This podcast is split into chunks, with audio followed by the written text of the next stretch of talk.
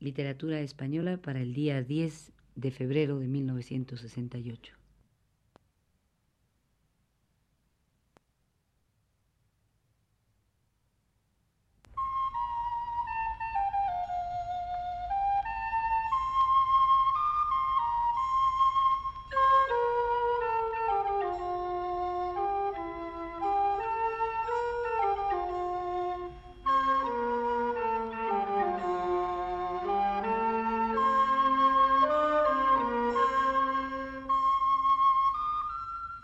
Este es el programa Literatura Española a cargo del profesor Luis Ríos.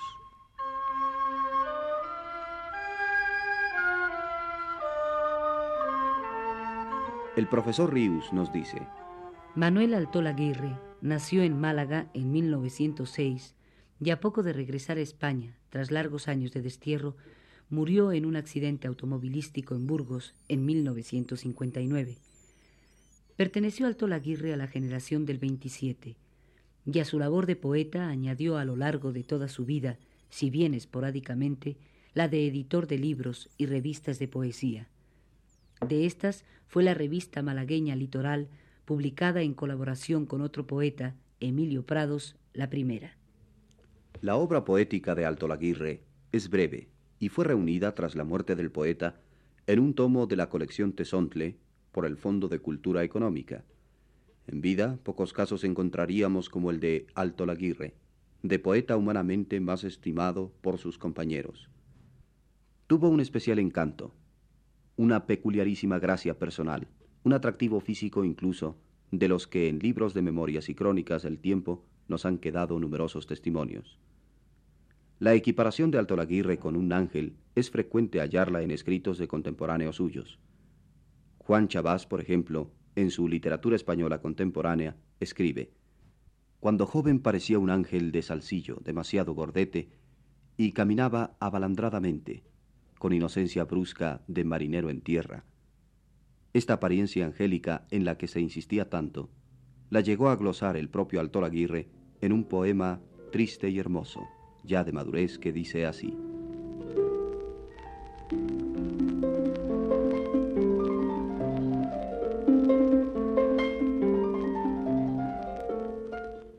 Dicen que soy un ángel y peldaño a peldaño para alcanzar la luz tengo que usar las piernas. Cansado de subir, a veces ruedo, tal vez serán los pliegues de mi túnica, pero un ángel rodando no es un ángel si no tiene el honor de llegar al abismo. Y lo que yo encontré en mi mayor caída era blando, brillante. Recuerdo su perfume, su malsano deleite Desperté y ahora quiero encontrar la escalera para subir sin alas poco a poco a mi muerte.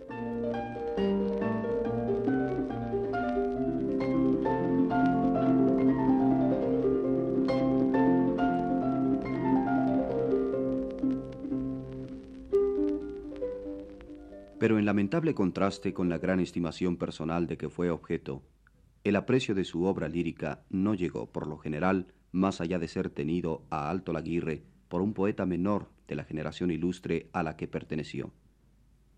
Esta estimación insuficiente de su poesía irrita a otro de los poetas de ese grupo, y uno de los mayores según la crítica actual, Luis Cernuda, el cual a este propósito escribió un artículo en el año de 1962 en el cual vale la pena que nos detengamos.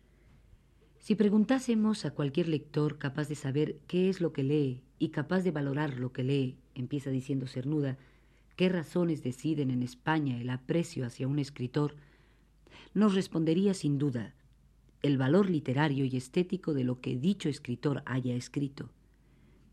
La lógica de tal respuesta, por muy perogrullesca que sea, estaría en falla. ¿Por qué? Porque en España las reputaciones literarias han de formarse entre gente que desde hace siglos no tiene sensibilidad ni juicio, donde no hay espíritu crítico ni crítica, y donde, por lo tanto, la reputación de un escritor no descansa sobre una valoración objetiva de su obra. Exageración, sigue diciendo Cernuda, ábrase cualquier historia al uso de nuestra literatura y el lector quedará chocado, si no ofendido, al leer aquí que Becker tiene estilo menos cuidado que Núñez de Arce, y allí al ver a Galdós emparejado con Pereda. ¿Qué más si aún hallaría mención de Baltasar del Alcázar, de Meléndez, de Espronceda, de Zorrilla, sin que a nadie se le haya ocurrido todavía volverlos a la masa anónima de donde en mala hora le sacó la ignorancia de sus paisanos? ¿Por qué traer esto a colación? Porque me parece ejemplo de la confusión crítica nacional y explicar lo ocurrido con la falta de aprecio hacia la obra de un poeta como Manuel Altolaguirre. He ahí un poeta, en nada inferior a otros que en su tiempo obtuvieron gracia en la estimación española, y que sin embargo los don nadie que allá se entrometen a publicar sus opiniones sobre aquello de lo que nada saben ni entienden, se han atrevido, llevados del cretinismo nativo, a calificar de poeta menor sin protesta de nadie. Esta misma protesta de Cernuda la hallamos ya en un lector de poesía en el año de 1932. Es decir, cuando Altolaguirre no tenía más que 26 años, el juicio crítico sobre él ya se había fijado, estereotipado absurdamente por lo visto, y se repetía, como sigue repitiéndose en historias literarias, con una tosudez irremediable.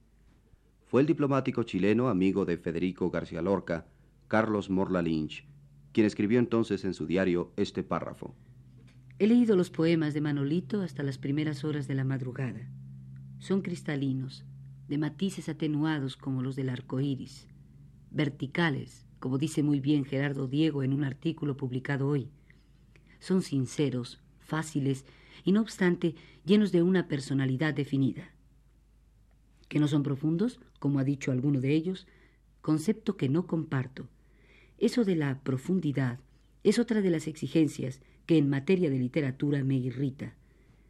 Pretender hacer de un poeta una manera de buzo explorador de sensaciones y pensamientos sumergidos con la misión de sacarlos enseguida a la superficie me parece una majadería. La inspiración de Manolito es, antes que nada, pura, luminosa y alina. Sube y nos levanta al cenit. Es también una profundidad la que nos desprende del mar y de la tierra, una profundidad hacia arriba. Volvamos ahora a Cernuda y a su artículo sobre la injusticia crítica que padeció y padece la obra poética de Manuel Altolaguirre. Dice, Altolaguirre carecía de esa destreza externa social con la que otros poetas de su tiempo supieron imponerse como lo que no eran o como lo que eran en grado insuficiente. Viviendo como vivió en época cuando la expresión exagerada y falsa confería al poeta una originalidad espuria que le atraía la atención de los papanatas, el uso siempre de una expresión simple y suficiente de su pensamiento, así como tampoco buscó temas novedosos, entre comillas, y es posible que una y otra tendencia, dejando sus versos sin el aire de rebusca, de artificio querido, caro entonces en el ambiente literario, cegara a críticos y lectores, ya predispuestos, como hemos dicho, a no ver ni enterarse de nada respecto al poeta que era Alto Laguirre, y que todo ello impidiera a su poesía suscitar la opinión favorable de quienes en éste no ven sino efectismos. Pero ¿a qué cansarnos en hallar disculpa para esa indiferencia insultante con que se le considera?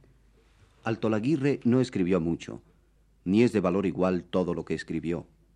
Era un poeta de íntima espiritualidad, cosa que se ha ido haciendo raro en la actual poesía española, humanísimo, dotado de otro don poético también raro en aquella, el de la melodía de su verso, el de alzar su palabra en el aire por virtud de la música con que la anima, que es una de las pruebas de que nos hallamos ante un poeta indudable. Y puesto que la gente prescinde en otros de aquellas cualidades de que ella no se halla naturalmente dotada, de allí la ceguera en los contemporáneos de Alto Laguirre ante esas pruebas de la verdad de su poesía. Mas a pesar de todo y de todos, era un poeta, y nos ha dejado, en esa breve obra que escribió, versos y poemas inolvidables que anidan en nuestra memoria, en la que han de perdurar como lo que son. Grandes poemas, hermosos y vivos, al par de lo mejor que sus mejores contemporáneos escribieron. Recordemos para terminar el programa de hoy algunos de estos poemas de Alto Laguirre preferidos por Luis Cernuda, a cuyo artículo volveremos en la próxima plática.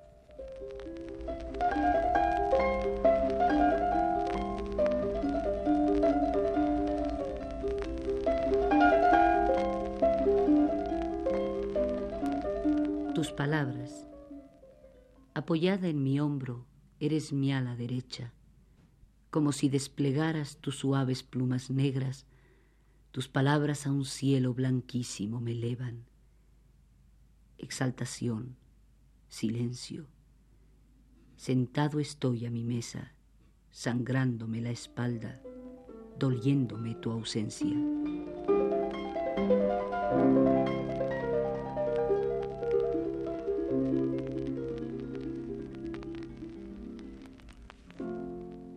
Era mi dolor tan alto que la puerta de la casa de donde salí llorando me llegaba a la cintura.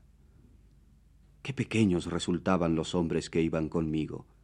Crecí como una alta llama de tela blanca y cabellos. Si derribaran mi frente los toros bravos saldrían, luto en desorden, dementes contra los cuerpos humanos. Era mi dolor tan alto que miraba al otro mundo por encima del ocaso.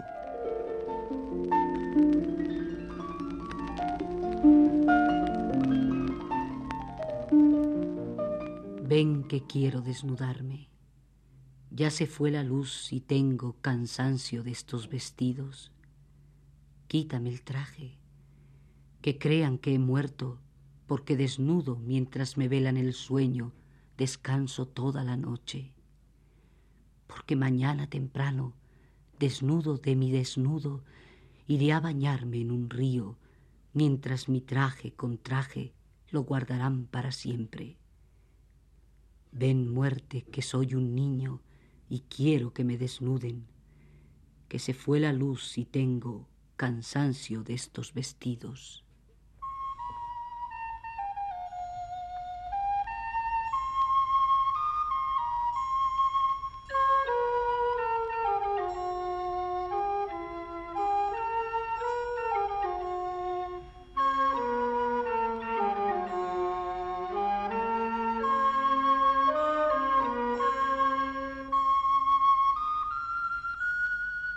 Este fue el programa Literatura Española a cargo del profesor Luis Ríos.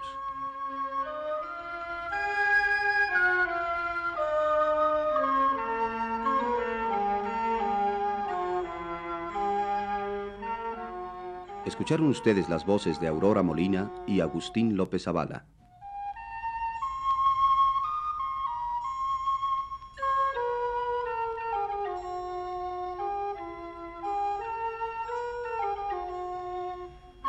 Una realización técnica de Francisco Mejía.